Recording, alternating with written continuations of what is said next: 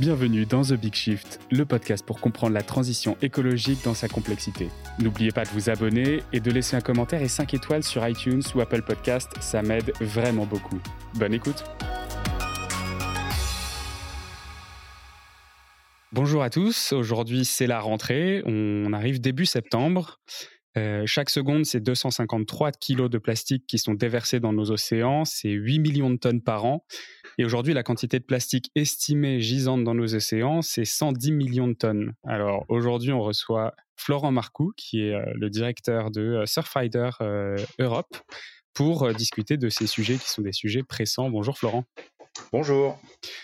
bah écoute, merci d'être là avec, avec nous et je te propose de te présenter, toi, ton parcours, euh, et puis euh, après, on partira sur la Rider Foundation. Ouais, super. Merci euh, d'abord de l'invitation et de cette opportunité. Donc, euh, en quelques mots, j'ai un parcours académique, je ne sais pas si classique, mais j'ai fait une école de commerce et ensuite euh, un DESS. À l'époque, ça s'appelait, je crois qu'on dit Master 2 aujourd'hui, mmh. sur la coopération Europe-Amérique latine. Donc, euh, derrière ça, l'objectif était non pas de fuir la France, mais en tout cas d'aller parcourir un petit peu le monde et donc notamment d'aller découvrir l'Amérique latine. Donc, c'est ce que j'ai fait à la suite de mes études. Je suis parti en Argentine. J'ai démarré ma carrière là-bas. Et je suis tombé, euh, j'ai envie de dire un peu par hasard, dans ce que moi j'aime bien appeler euh, le. Alors c'est facile de dire aujourd'hui, je dirais le développement sociétal, mais au démarrage c'était plutôt le développement humain. Mmh. Et, ce euh, qu'on dit l'ESS aujourd'hui. aujourd'hui. Oui, oui, ça, ça, ça, pourrait être ça, effectivement, tout à fait. Et donc j'ai commencé par euh, travailler sur la mise en place de projets d'accès à l'eau potable dans les bidonvilles et les quartiers défavorisés de Buenos Aires un travail absolument euh, fabuleux, euh, très prenant, très engageant, euh, et qui m'a amené à finalement faire beaucoup d'efforts en interne. Je travaillais pour Aguas Argentinas, qui était le service public de l'eau, mais qui avait été privatisé à l'époque. Hein, dans les années 90, c'était le démarrage de grandes privatisations des services publics sous l'égide de la Banque mondiale notamment. Et donc, c'était la Lyonnaise des Eaux, entreprise française qui avait gagné le contrat euh, à cette époque-là. Et c'est vrai qu'il y avait un gros travail à faire en interne pour convaincre les gens que oui, on peut euh, aller travailler dans des bidonvilles, qu'on va pas se faire égorger à tous les coins de rue, hmm. que les pauvres sont des gens qui sont très respectueux de ce type de service public, qui le valorisent beaucoup plus d'ailleurs que les autres, du coup qui le payent beaucoup plus facilement que les autres, évidemment à la hauteur de leurs moyens. Bref, un gros travail en interne euh, qui était intéressant, hein, très formateur également, mais assez fatigant et usant. Donc au bout de quatre ans, j'ai décidé de rentrer euh, à Paris, de rentrer en France, et notamment d'essayer d'intégrer une structure qui était, je dirais, déjà convaincue de la possibilité et de l'intérêt d'aller travailler pour les populations peut-être plus défavorisées. Voilà. Et je le fais court, quelques péripéties ont pu survenir de ci de là, mais j'ai fini par euh, intégrer euh, le secteur associatif et une organisation qui s'appelle Aide et Action au niveau international et qui œuvre pour l'accès à la qualité de l'éducation dans le monde. J'ai exercé un certain nombre de fonctions, j'y suis resté dix ans, oui, un peu plus de dix ans, je pense. Euh, donc aussi bien sur des, métiers de fundraising, euh, mais également ensuite de direction, puisque j'ai pris la direction des directions France euh, pendant, environ quatre ans. Et j'ai fini sur une direction, enfin sur, un poste que j'ai aidé à, construire finalement au niveau international qui était, euh, je dirais, assez novateur et qui l'est encore d'ailleurs dans le secteur associatif, c'est ce qu'on appelle les postes de, de, de responsable qualité. Hein, comment mmh. euh, on essaye d'optimiser euh, nos processus de fonctionnement, de travail, pour gagner en efficacité et en efficience. Moi, je pense que c'est un élément clé parce que euh, on n'a certes pas d'actionnaires dans le secteur associatif qui sont là pour attendre des dividendes à la fin euh, de chaque année. Mais en l'occurrence, on nous confie de l'argent, que ce soit de l'argent public, que ce soit de l'argent d'entreprise et de mécènes, que ce soit évidemment a fortiori l'argent euh, de particuliers, de citoyens. Et moi, j'estime qu'on a un devoir peut-être encore plus important que les autres d'utiliser cet argent à bon escient et de le placer au bon endroit pour avoir de l'impact. Fameux mot assez mmh. galvaudé qu'on utilise tous dans le secteur associatif. Je ne sais pas si on aimait tous la même chose, euh, mais c'est pas si simple d'ailleurs à mesurer l'impact. On pourra revenir dessus avec plaisir, mais c'est un reçu. Bon voilà, euh, je suis resté donc une bonne dizaine d'années à, à aider Action. Pour des raisons personnelles, je suis parti m'installer au Pays Basque, euh, région de cœur et notamment familiale, que ce soit pour ma femme ou pour moi-même. Et c'est depuis ce Pays Basque que j'ai postulé à Surfrider, qui cherchait à l'époque un directeur exécutif. Et donc j'ai intégré cette belle structure associative européenne international, j'ai envie de dire également, mais en tout cas là, c'était Mm. pour la direction de Surfrider Europe, donc il y a maintenant huit ans, euh, et j'en ai pris la direction générale il y a euh, un peu plus de trois ans maintenant. Voilà à peu près en quelques mots le parcours. Donc, tu as commencé avec l'eau à la Lyonnaise des Dos et puis tu reviens à, à l'eau euh, euh, une vingtaine d'années plus tard avec la Surfrider Foundation. La Lyonnaise des Eaux, ça a été racheté par, par Suez. Est-ce que du coup, il y avait déjà ces, ces, euh, ces dynamiques de changement climatique, de cette communication de Suez autour de, de leur ambition de, de, de préservation de la nature ou, ou c'est beaucoup plus. Non, pas du tout à l'époque, hein, mais peu de personnes, à part les scientifiques, qui se démenaient les pauvres pour essayer d'alerter et de faire prendre conscience, notamment les politiques, mais aussi les citoyens, que c'était euh, déjà euh, un enjeu. Mais on n'en parlait pas du tout, c'était pas forcément un enjeu. Euh, Moi-même, je n'y étais pas confronté, j'étais dans des logiques plutôt de pauvreté, d'exclusion, voilà, d'accès à la propriété, d'accès aux services publics, parfois de survie, hein, parce qu'on était dans ces situations-là.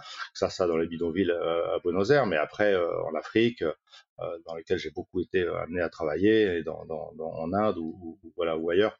Donc c'est vrai qu'on on, on l'évoquait pas forcément. Ça a commencé à venir à aider Action parce que finalement l'éducation euh, était un bon levier aussi pour faire face euh, aux problématiques on va dire météorologiques extrêmes, notamment liées au réchauffement climatique. On travaillait dans des pays comme Haïti qui sont frappés régulièrement euh, par des catastrophes naturelles, de plus en plus en interaction avec le réchauffement climatique.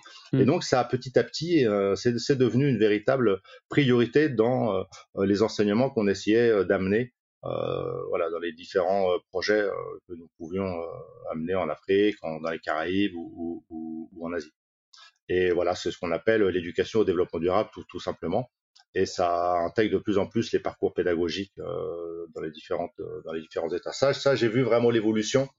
Donc là, on parle plutôt euh, entre euh, 2000, euh, 2000 dé- début 2000-2005 et puis jusqu'à 2010-2015. Et après, bon, c'est enfin devenu un véritable sujet de préoccupation, un peu plus global, j'ai envie de dire. D'accord. Et aujourd'hui, avec la Surfrider Foundation, du coup, tes, tes, euh, tes missions, elles s'articulent comment? Qu'est-ce que Qu'est-ce que tu fais au quotidien? Dans mon rôle de directeur général, alors bon, moi j'aime bien définir ce rôle-là comme un rôle de chef d'orchestre. Euh, donc je ne suis un virtuose de rien du tout, mais j'essaye de faire en sorte que la musique soit belle euh, au final. Donc j'anime euh, voilà tout ce, tout ce réseau, que ce soit de salariés, mais également de bénévoles. Surfrider, on aime se qualifier, alors c'est une terminologie euh, euh, plutôt américaine, hein, de- une organisation grassroots, donc qui est issue du terrain, qui vient du terrain, c'est-à-dire euh, deux personnes, deux citoyens qui ont envie de s'engager et de se mobiliser. Donc c'est comme ça que Surfrider est né, c'est comme ça que Surfrider grandit. Donc on s'appuie beaucoup euh, sur notre réseau de bénévoles dans, dans, dans une bonne dizaine, dans 12 pays européens aujourd'hui. Euh, voilà, donc il faut animer ce, ce réseau-là euh, de salariés, de bénévoles, faire en sorte que euh, les meilleurs projets euh, émergent et que la, structure puisse, se développer. Donc moi, dans mon quotidien, j'ai évidemment un rôle d'interface entre la structure salariée et le conseil d'administration et les instances de gouvernance, conseil d'administration et l'assemblée générale. J'appuie et j'impulse la création euh, d'orientations stratégiques, là aussi qui sont co-validées et co-construites. Ça, c'est quelque chose de très important. Et puis, euh, j'anime ou j'impulse un certain nombre de d'orientation, de plans de transformation pour que l'organisation soit plus solide et plus durable sur le long terme. Notamment, euh, moi, je surveille et j'anime depuis euh, 4-5 ans maintenant un plan de transformation autour de trois grands axes. D'abord, un plan d'évolution du modèle économique de Surfrider, qui a souffert il y a quelques années, hein, en 2000, pas si, a pas si longtemps que ça, en 2016-2017 ont été des années assez difficiles, voire très difficiles pour nous, non pas sur la mission et sur les résultats et l'impact, mais bien sur la structure financière de l'organisation. Euh, donc il a fallu initier une transformation pour être plus solide sur le long terme, améliorer notre trésorerie. Bon, je ne veux pas rentrer dans trop de détails techniques, mais c'est un sujet de préoccupation majeur pour une organisation d'une taille modeste telle que Surfrider. On ne fait pas partie euh, Mm. euh, voilà, des, des mastodontes qu'on peut trouver dans le euh, secteur associatif. Et ça, ça représente quoi, du coup, la partie salariée ou la partie bénévole au niveau européen, du coup, puisque c'est ton scope? Ouais, au niveau européen, on doit être environ 55 euh, salariés euh, à peu près à, plein temps aujourd'hui.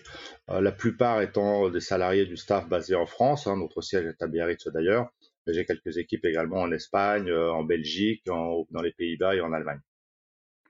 Et après, les, les bénévoles, alors il y a, différentes typologies de bénévoles chez Surfrider. Il y a les bénévoles un peu permanents qui sont structurés dans ce qu'on appelle nous des antennes. Ce sont des équipes bénévoles finalement euh, qui euh, ont un territoire géographique d'action dans 12 pays européens, comme je le disais. Et là, il y a environ 500 bénévoles, donc une dizaine de bénévoles par équipe grosso modo, qui, sont, qui, forment le noyau dur et après ils sont en capacité d'aller mobiliser et ratisser un peu plus large quand ils ont besoin pour des événements un petit peu spécifiques. Mais on s'appuie aussi beaucoup sur des bénévoles plus ponctuels, on pourrait le dire comme ça, des bénévoles qui vont euh, agir sur des projets spécifiques. Euh, notamment, on s'appuie beaucoup sur ce qu'on appelle la science participative, c'est la capacité à mobiliser des citoyens pour aller obtenir de la donnée la donnée est cruciale dans notre secteur, dans notre, dans notre métier, dans notre travail, notamment, je pense qu'on reviendra là-dessus, dans notre travail de lobby ou de plaidoyer, mm. parce que quand on vient euh, demander, que ça soit à un niveau local, à un niveau national, à un niveau européen, pourquoi pas international d'ailleurs, quand il s'agit du, du, transport maritime. Il suffit pas d'être convaincant et d'avoir euh, euh, des bons arguments. Il faut de, apporter de la donnée chiffrée sur ce qui se passe réellement sur le terrain, ce qu'on constate, ce qu'on voit, les atteintes, les pollutions, les niveaux de pollution, que ça soit sur les côtes, dans la colonne d'eau, dans les rivières, etc. etc. Donc, on s'appuie beaucoup sur cette capacité à mobiliser des citoyens, à faire des bénévoles ponctuels, comme je le disais, intégrés à certains de, de nos projets. D'accord. Et du coup, euh, donc si on si on s'attarde un petit peu sur la, les, les, les, raisons de l'existence de Surfrider Foundation, quel est l'état en fait euh, des océans? Qu'est-ce qui a poussé la, la, création de Surfrider Foundation? Et où, est-ce qu'on en est aujourd'hui sur euh, sur la pollution plastique dont on entend beaucoup parler? Alors, vous allez voir, la pollution plastique est un élément, mais il y en a malheureusement tout un tas d'autres. Oui, oui, effectivement. Surfrider est né de cette problématique des pollutions par les déchets, les déchets aquatiques, et effectivement, 80-90% des déchets aquatiques aujourd'hui euh, sont des déchets euh, plastiques. Donc on est né de ça dans les années 90, hein, on a un petit peu plus de 30 ans maintenant. Ça a été un ras-le-bol de quelques surfeurs locaux. À l'époque, Tom Curran, triple champion du monde de surf, mm. vivait euh, sur la côte basque. Et étant californien, il connaissait Surfrider aux États-Unis, qui était déjà né quelques années auparavant.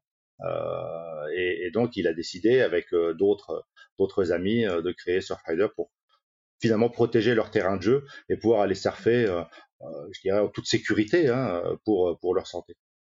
Voilà, c'est parti de ça. Euh, donc on a dès le début travaillé sur les problématiques de déchets aquatiques, on pourra revenir dessus et particulièrement les, les déchets plastiques.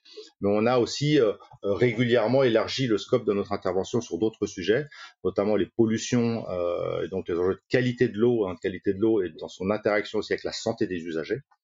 Euh, on a travaillé pendant de longues années, et on le fait encore, sur les problématiques de pollution bactériologique notamment. Et là, bon, il y a, on le voit, il y a des étapes successives qui se passent euh, et on a un rôle qui peut évoluer euh, dans le temps au fur et à mesure que le contexte médiatique, politique, la prise de conscience aussi évolue. je pense que cet exemple est très bon sur le bactériologique. On a démarré par être dans un rôle de lanceur d'alerte. Mm. Il n'y avait pas réellement de prise en considération de cette problématique de pollution euh, bactériologique et l'impact que ça a immédiatement sur les baigneurs, les surfeurs, en tout cas tous ceux qui sont. À et ça, ça vient d'où? Ça vient de, rapports scientifiques de, sur lesquels vous vous basiez pour euh, faire ces alertes? Alors, Déjà à l'époque? bah, on, a, on a commencé par euh, mener quelques analyses. En fait, on a, on a sorti un programme qui s'appelait les pavillons noirs, à l'époque où sortait la labellisation des pavillons bleus. Et donc pour nous, les pavillons bleus, euh, c'était un label qui était donné à des plages alors qu'elles n'étaient pas suffisamment en bon état par rapport à cette pollution bactériologique.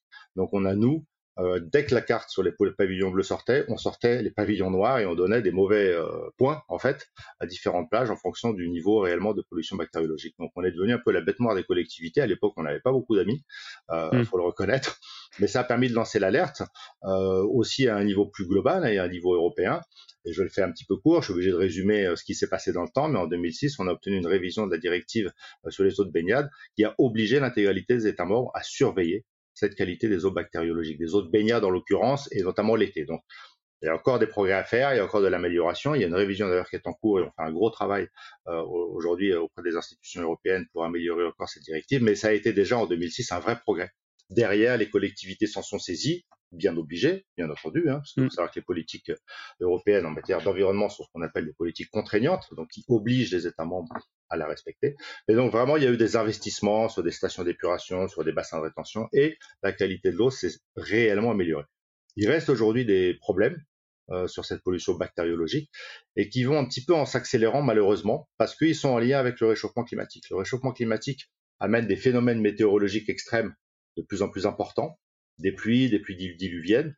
Comme on a croisé ça avec une bétonisation à outrance de nos zones littorales, bah, il y a un phénomène d'imperméabilisation des sols, de ruissellement, qui fait qu'à chaque pluie, euh, la plupart des zones de, de, baignade se retrouvent polluées. Donc il faut généralement, quand ça plu assez fortement, ne pas aller à l'eau pendant 24, 36 ou 48 heures.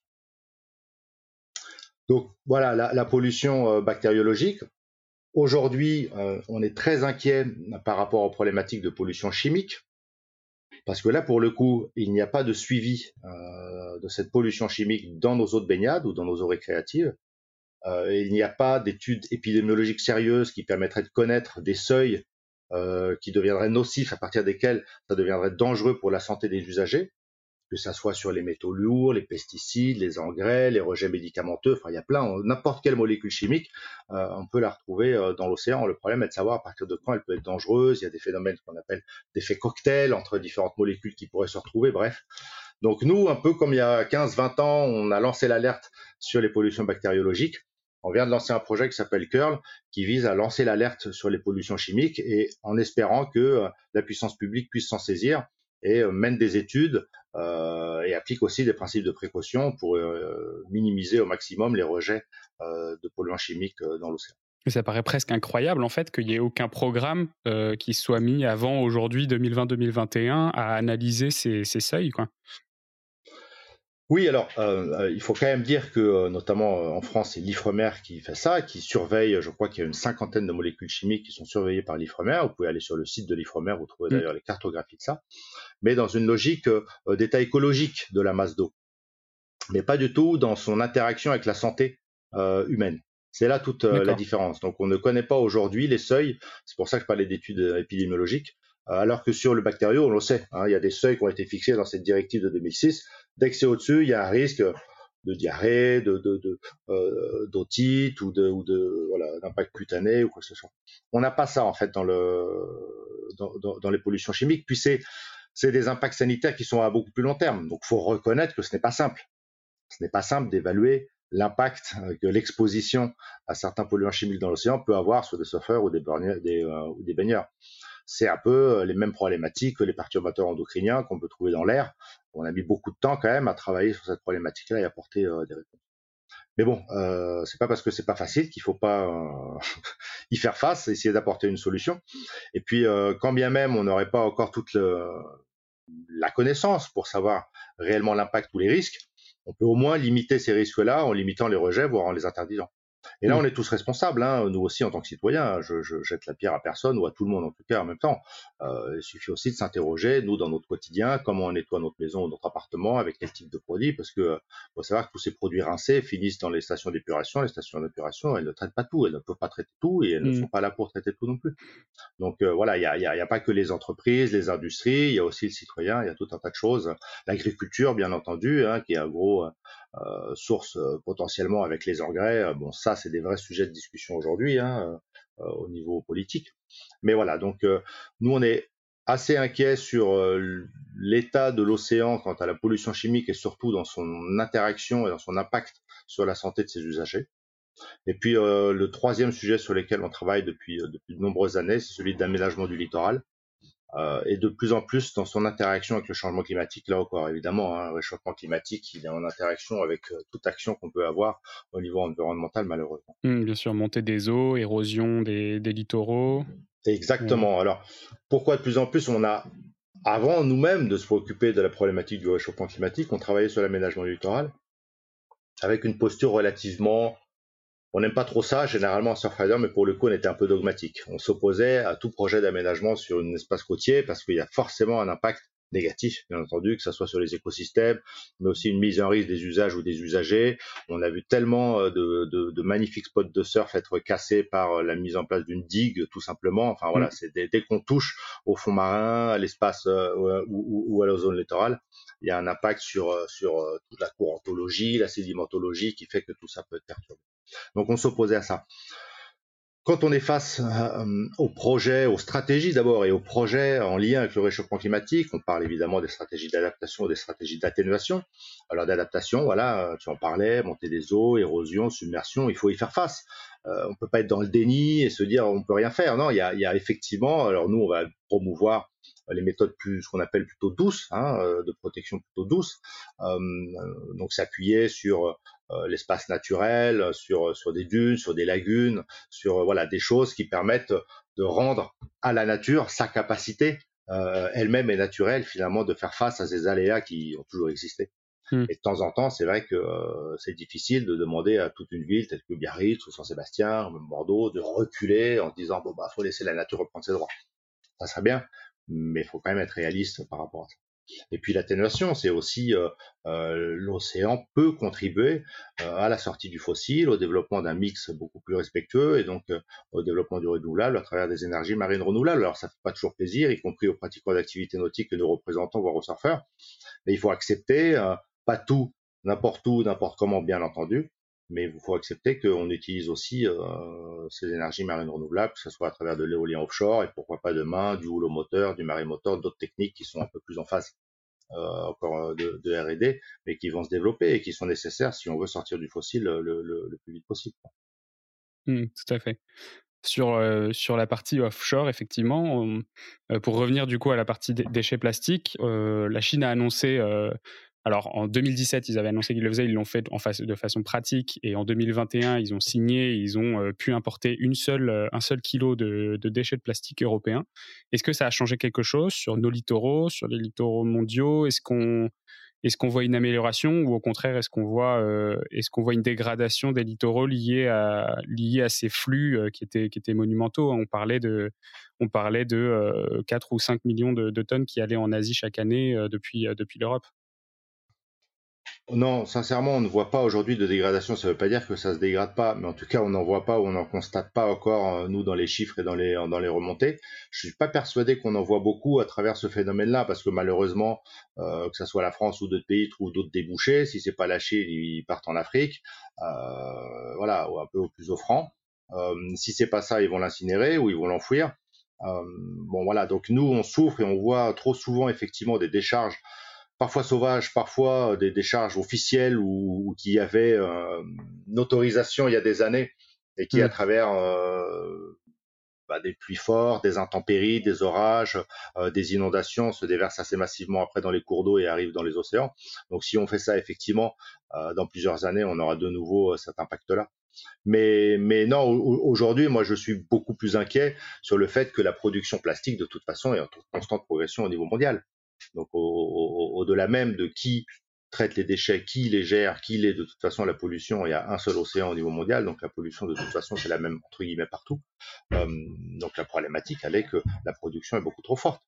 Et puis elle, elle, elle s'arrête pas, elle est en progression continue. Donc euh, euh, c'est un peu ce qui nous amène nous à être très circonspects, euh, pour pas dire parfois critiques, euh, sur euh, ce qu'on appelle un peu les fausses bonnes solutions, qui seraient ceux du recycling. Aujourd'hui, mm. toutes les entreprises, et évidemment celles particulièrement en lien avec le lobby du plastique, construisent un discours qui est il ne faut plus de plastique et de déchets dans l'environnement. Jusque-là, tout le monde est d'accord. Sauf que la solution qu'ils préconisent, eux, est l'unique solution, c'est 100% de euh, déchets collectés, triés, recyclés. Et ça, pour nous, c'est un leurre absolu. C'est un leurre absolu. C'est-à-dire qu'on n'est même pas capable aujourd'hui de le faire. La, la production est, pas dire exponentielle, mais pas loin, en tout cas en, constante progression. Euh, donc, c'est un leurre de croire ça. Il faut absolument réduire drastiquement notre production, notre consommation de plastique. Oui, tout à euh, fait. On a déjà eu cette conversation dans un épisode de The Big Shift et le, l'ordre dans lequel les choses doivent se faire, c'est effectivement la, la réduction, euh, la réutilisation et effectivement en, en, en solution, euh, en troisième solution, le recyclage. En troisième, le recyclage. Et puis après, après quand on aura stoppé, fermé hein, le robinet euh, ouvert euh, de déchets euh, dans l'océan, bah, on pourra peut-être, enfin, il faudra qu'on s'attaque à la dépollution. Donc effectivement, aller nettoyer l'océan, mais aussi l'environnement, en tout cas de ce qu'on pourra. Hein. Mais c'est vrai qu'aujourd'hui, je trouve et on trouve que euh, investir des millions dans des projets euh, euh voilà, de, de, de, divers et variés pour aller collecter les déchets, les gires et autres dans l'océan. Ouais, alors à ce sujet-là, effectivement, quel est ton avis? On a, il y a plusieurs sujets là-dessus. Il y a The Ocean Cleanup, c'est Boyan Slat qui avait créé une, une sorte de barrière qui, réutilisait, mmh. qui récupérait les, les, les, plastiques, mais bon, il y a eu un, un certain nombre d'échecs, notamment sur la solidité du, du, dispositif, sur le fait que ça récupère uniquement des gros plastiques, que les mmh. microplastiques qui représentent plus de 80% étaient, étaient quand même laissés, laissés pour compte. Il y avait le projet Manta de, de Yvon Bourgnon, il y a le projet Interceptor qui lui était censé être placé dans les rivières, qui est un peu un, le pendant du, du Ocean Cleanup au niveau, au niveau des, des déchets euh, plein océan. Qu'est-ce que, mmh. Quel est ton avis sur ces, sur ces dispositifs? Est-ce que, Finalement, est-ce que c'est pas des pansements sur, euh, sur, sur des, des, des, plaies, de, des plaies euh, ouvertes fortes quoi? Oui, c'est un peu ça. Alors, quand même, d'abord, je pense que c'est important de dire que toutes ces personnes-là qui s'engagent dans ces projets-là sont des personnes très sincèrement engagées, impliquées, soucieuses de la problématique, conscientes de la problématique. Euh, et, et, donc, on peut les saluer pour, pour ça, parce qu'il n'y en a finalement pas encore assez. Euh, euh, et, et, la deuxième chose aussi qu'il faut dire, c'est que euh, ils contribuent. Je pense notamment, on avait ces discussions en interne sur Bob Boyanslat, euh, ce jeune néerlandais. ils contribuent, ils ont contribué et contribuent encore, mais à mettre un peu une fenêtre médiatique sur cette problématique. En ce sens, ça a été positif en tout cas à un certain moment, et ça c'est une bonne chose. C'est vrai qu'après, quand on s'en tient au fait, 80-90% des déchets qui arrivent dans l'océan, il faut savoir qu'ils coulent. Mmh. Ils arrivent au fond de l'eau. Euh, les autres, même ceux-là et les autres, ils vont se fragmenter. Donc bien souvent, en fait, euh, ces, ces, projets-là vont s'attaquer à 10% euh, de l'enjeu ou de la problématique au maximum, avec quand même des moyens parfois colossaux qui sont mis derrière. Donc oui, parfois on peut considérer, nous on considère que c'est un peu un pansement sur une, sur une jambe de bois. Alors ceux qui essayent de s'attaquer déjà un peu plus en amont, donc sur les rivières, euh, c'est plutôt une bonne chose. En tout cas, je pense que ça permet euh, d'éviter que ça se dilue justement, parce qu'après mmh. on peut plus rien faire. Euh, donc dans l'océan, moi je pense que on peut plus, faire grand chose. Si on arrive à les stopper avant que ça arrive dans l'océan, c'est déjà pas mal parce que ça sera toujours ça de moins à nettoyer après. Puis c'est quand même un impact colossal hein, sur la biodiversité. Hein, euh, pour les auditeurs, du coup, effectivement, on a, on recense qu'il y a à peu près 1000 rivières, il me semble, qui, qui engendrent 80% de la diffusion des, des déchets plastiques dans, dans les océans. Il me semble que majoritairement, elles sont situées en Asie du Sud-Est. Euh, j'ai pas les données sur. Euh, oui, oui, il y en a aussi en Afrique. Bon, il faut, il faut, pas dire qu'il faut se méfier de ces euh, données-là. Il faut pas s'en méfier, c'est réel, mais c'est, parce que c'est des mastodontes de rivières aussi, parce qu'on est bien souvent dans des pays où peut-être, dans certains cas en tout cas, les capacités bah, de, de, de, gestion des déchets tout simplement n'existent pas. Donc c'est pour ça. Et puis parce qu'on leur a vendu 90% de ce qu'on avait produit chez nous. Et, exactement. Bon, voilà. Donc la problématique est mondiale. Je pense qu'il faut essayer d'apporter une solution euh, planétaire et, notamment réduire drastiquement, encore une fois, cette, cette production de plastique. Particulièrement, en fait, euh, euh, bon, on critique beaucoup le plastique. Moi, j'aime bien critiquer l'usage unique. Euh, le plastique a été une invention fabuleuse et elle l'est encore et elle apporte de, grands services hein, à l'homme, à l'être humain que, que, nous sommes. Ça ne veut pas dire qu'il faut en faire beaucoup, mais ce que je veux dire, c'est que le plus grosse aberration, je trouve, c'est l'usage unique. Euh, c'est tous ces produits qu'on fait qui vont être utilisés euh, parfois 10 secondes, 10 minutes, 20 minutes ou une journée, parfois pas beaucoup plus. Et c'est quand même cela qu'on retrouve en majorité dans notre environnement, océanique ou, ou ailleurs. Voilà, donc euh, oui, il faut, il faut euh, la source, à la source, à la source, à la source, il faut réduire drastiquement. Ça passe par euh, des cadres réglementaires, donc du lobby du plaidoyer. Ça passe par une prise de conscience aussi du secteur industriel pour trouver des alternatives. Dans plein de cas, ça existe. Ça passe évidemment par le citoyen aussi. Hein. On est mmh. tous des boulimiques, malheureusement, de consommation. Et puis, encore une fois, ça nous a apporté plein de, de, de de facilité dans notre quotidien. Euh, je pense par exemple aux emballages plastiques. Bon, il bah, faut qu'on arrive à se désintoxiquer. Ok. Pour, euh, euh, pour conclure sur cette partie, effectivement, donc vous avez en, en, mission donc de une mission de, de, sensibilisation auprès des, auprès des acteurs, notamment les citoyens, avec aussi des actions bénévoles sur, sur les plages. donc on, a parlé aussi de l'aménagement du littoral. Euh, vous avez, et puis d'analyse de, de, qualité euh, des eaux de baignade euh, au, niveau, au niveau chimique, notamment, surtout avec ce nouveau projet en ce moment. Et comment est-ce que vous faites du coup pour pour sensibiliser aussi les institutions. Quelle est, quelle est votre, votre action au niveau, au niveau public?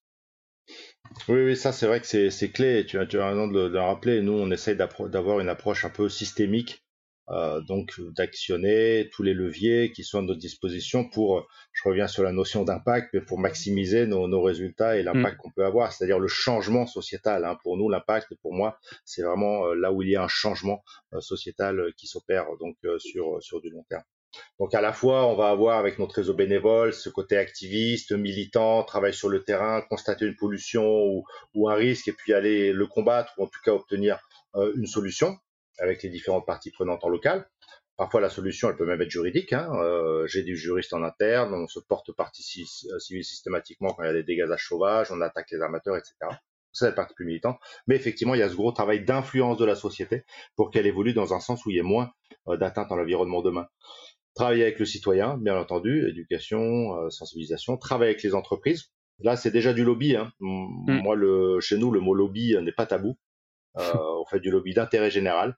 C'est vrai que parfois certains préfèrent parler de plaidoyer. Bon, tous les mots nous vont, euh, mais il y a du lobby corporate hein, vis-à-vis de la de la sphère marchande, de la sphère privée, parce que là aussi, euh, on peut être en capacité parfois de les faire évoluer, de les faire changer. C'est particulièrement vrai aujourd'hui. On pourrait revenir dessus si, si, vous le souhaitez, mais moi j'estime que les ONG comme, comme, comme la nôtre n'ont pas qu'un rôle de, de, dénonciation. On a, on a aussi une responsabilité euh, pour moi de d'accompagner une transformation parce qu'elle n'est pas simple cette transformation là.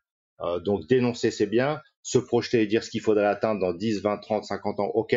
Généralement là on est d'accord là-dessus, mais n'en empêche qu'aujourd'hui on est dans le point A, il faut aller au point B et, voilà il y a, y a, une phase de transition là qui est pas simple. Donc pour ceux qui sont réellement assez sincères et engagés dans cette transformation, je pense encore une fois là je parle des entreprises, mm. je pense qu'on a un rôle à faire dans, dans l'accompagnement euh, de cette transition et de cette transformation. Je pense même qu'on a un rôle, euh, euh, et c'est quelque chose qu'on est en train de développer, sur lequel on réfléchit, pour faire émerger euh, les nouvelles entreprises ou les nouveaux business de demain euh, qui seraient euh, beaucoup plus éco-responsables, voire partie prenante de la solution, et évidemment pas du problème. Parce qu'à partir du moment où on dénonce des choses, derrière c'est quand même des emplois, donc il faut aussi essayer de contribuer à l'émergence et à la création de nouveaux emplois de demain.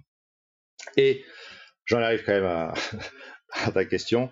Euh, oui, le, le, la troisième partie prenante indispensable est celle des institutions de la puissance publique qui définissent le, cadre, cadre, réglementaire. Donc ça, ça a été un travail qui nous a pris du temps. Hein. On n'a pas démarré il y a 30 ans euh, en étant écouté par les institutions loin de là. Il faut gagner sa place, il faut trouver euh, une écoute, il faut être audible, puis crédible et légitime. Donc ça, ça passe notamment par les données euh, et c'est comme ça, nous, qu'on a gagné notre place auprès des institutions, mm. en étant euh, en capacité de leur apporter euh, de l'information sur ce qui se passe réellement sur le terrain. De l'information qu'ils n'ont pas toujours, des remontées concrètes qu'ils n'ont pas toujours, parce qu'ils n'ont même pas les, les, forcément les capacités hein, ou les moyens de les, les, avoir. Les collectivités ne suivaient pas. C'était des sujets d'ailleurs qui n'étaient pas forcément des sujets de préoccupation à l'époque. Voilà. Et nous, le, notre programme Initiative Océane, qui est un programme phare à Surfrider qu'on a lancé il y a, il y a bien 25 ans maintenant, qui est un programme de sensibilisation à la base euh, des citoyens en allant collecter des déchets sur la plage. Donc l'enjeu n'est pas de nettoyer, ça contribue toujours au nettoyage, mais l'enjeu est vraiment de sensibiliser, de, vivre une expérience et de se rendre compte euh, de la situation. Euh, et ben on s'est appuyé sur ce dispositif-là pour en faire de la science participative. Et donc maintenant, tout organisateur d'une initiative Océane est invité, tout le monde ne le fait pas, mais il y en a beaucoup et de plus en plus qui le font, à suivre un petit protocole. Et une fois qu'ils ont ramassé tous les déchets sur la plage, finalement, bah, ils les comptent, ils les trient, et il les rentre dans une petite base de données qui nous permet, nous, de faire chaque année un rapport environnemental qui est diffusé très, très largement aux autorités, qui présente l'intégralité euh, bah, finalement de la situation des déchets aquatiques et des déchets plastiques sur les différentes euh, zones côtières, sur les différents littoraux. On le fait en France, mais on le fait aussi en Europe. On a harmonisé nos pratiques avec nos collègues de Surfrider euh, États-Unis pour pouvoir le faire même à un niveau encore plus, euh, plus global. Donc ça, c'est vrai. C'est comme ça qu'on a gagné un peu nos galons euh, et qu'on a pu intégrer un certain nombre d'espaces ou d'instances. Donc aujourd'hui, on siège dans énormément euh, de groupes, d'instances, de groupes d'experts, d'instances plus ou moins décisionnelles ou de consultation. À un niveau local, par exemple sur des bassins euh, versants, euh, ce qu'on appelle des sages, des SDAG, des clés, bon c'est des noms un peu euh, techniques, voilà liés à la gestion des eaux ou des systèmes littoraux ça peut être à un niveau plus national. Donc, on fait partie, par exemple, à Surfrider du CNTE, le Conseil national de la transition écologique. Il y a seulement huit ONG environnementales qui, qui, qui siègent, dont on fait partie. et c'est un espace. Alors, il n'y a pas que les ONG environnementales hein, au CNTE. Il y a les syndicats, il y a la représentation aussi d'usagers, etc., de consommateurs et autres c'est un lieu d'échange, euh, de discussion et de construction, voire de co-construction avec l'État, et donc notamment le ministère de l'Environnement. Euh, des nouvelles politiques publiques euh, en matière, encore une fois, d'environnement. Donc on est consulté et, on y contribue. On le fait à une échelle euh, européenne, donc c'est pour ça que j'ai une équipe basée à Bruxelles. Hein. J'ai trois personnes permanentes qui sont à Bruxelles et qui animent toute l'interaction permanente avec les institutions européennes, avec les eurodéputés. On participe à deux groupes d'experts. Il y a peu d'ONG aussi qui ont la chance de faire partie de ces groupes d'experts qui sont des groupes qui vont conseiller euh, les, les, les, politiques, hein, les eurodéputés ensuite dans, dans, dans, les directives, soit dans leur application, soit dans un manque de directives, soit voilà. Euh, et donc nous on, on, est notamment sur un groupe d'experts liés aux déchets euh, aquatiques et un deuxième sur la, la, pollution de l'eau, sur les, les, enjeux de qualité d'eau dont on parlait euh, tout à l'heure. D'accord. Et quel est votre poids du coup là-dedans? Tu as, as, des, as des exemples de cas d'études où vous avez, vous avez renversé une tendance, où vous avez euh, alerté et réussi à contrer euh, pas une, une, fausse bonne idée ou une décision qui n'allait pas, pas dans un sens euh, euh, sanitaire ou écologique suffisant? Oui, bien sûr. Alors c'est un travail de longue haleine, mais heureusement on a des victoires. Et quand il y en a, euh, bon, c'est déjà satisfaisant, mais en plus ça a un impact quand même qui peut être assez, assez important. Alors euh, on va parler de cette problématique aujourd'hui qui est quand même assez bien connue euh, des auditeurs parce que c'est devenu un véritable sujet médiatique et tant mieux. Nous, j'en parlais tout à l'heure, ça fait 30 ans qu'on est né et qu'on a travaillé sur ces problématiques de déchets et de déchets plastiques. Mais finalement, ça a commencé à sortir dans les médias il y a, allez, 5 ans, mm. pas beaucoup plus. Euh, donc nous, on a l'impression d'être un peu tout seul. Donc déjà, on a contribué après, c'est toujours difficile de s'attribuer. On veut surtout pas les lauriers de ces Mais en tout cas, on a contribué largement parce que c'est notre sujet. Non, bien sûr. Et heureusement qu'on n'est pas tout seul d'ailleurs. Mais euh, euh, on a on a contribué à faire euh, en sorte que ça soit un sujet déjà politique. Ça, c'est la première chose. En France, ça a été particulièrement vrai euh, en 2015, 2014-2015 à l'époque, c'était Ségolène Royal qui était euh, ministre de l'Environnement, et on a euh, travaillé avec elle sur la réalisation et la mise en place de la loi biodiversité de l'époque, mm. euh, dont les effets on se sont fait sentir encore dernièrement, parce qu'après, il y a toujours des délais dans la mise en place, des de ratification, les décrets mis en place, et puis les salades de temps industriels, mais tout ce qui était au coton-tige, par exemple, c'était dans cette loi biodiversité, coton-tige en plastique, c'était dans cette loi biodiversité. Mais avec un peu encore plus d'impact, et, et, et, petite anecdote que je trouve, enfin, moi que je garde en mémoire, cette même année en 2015, c'était en pleine COP 21 à Paris, c'était la première directive européenne sur cette problématique-là qui visait, qui incitait les États membres à réduire certains des plastiques à usage unique dans les magasins. C'était rien, quoi. C'était vraiment du, bon, j'allais dire foutage de gueule, pardon pour le mot, mais c'est quand même un petit peu ça. Et en quelques années, 2019, on a obtenu cette directive euh, fin 2018 ratifiée euh, début 2019 qui oblige tous les États membres à interdire une dizaine de euh, produits d'usage unique en, plastique. Donc on voit bien que l'évolution, là, il y a eu vraiment un, switch qui s'est opéré euh, dans, en quelques années est plutôt, plutôt très intéressant. Il y a encore des gros enjeux, tu l'as évoqué d'ailleurs tout à l'heure, notamment ceux des microplastiques qui sont pas du tout dans le scope. Hmm. Alors il y a l'enjeu déjà de l'application de la directive, parce que c'est bien beau d'avoir une directive, maintenant c'est comment elle s'applique. Donc nous on va rentrer dans cette phase.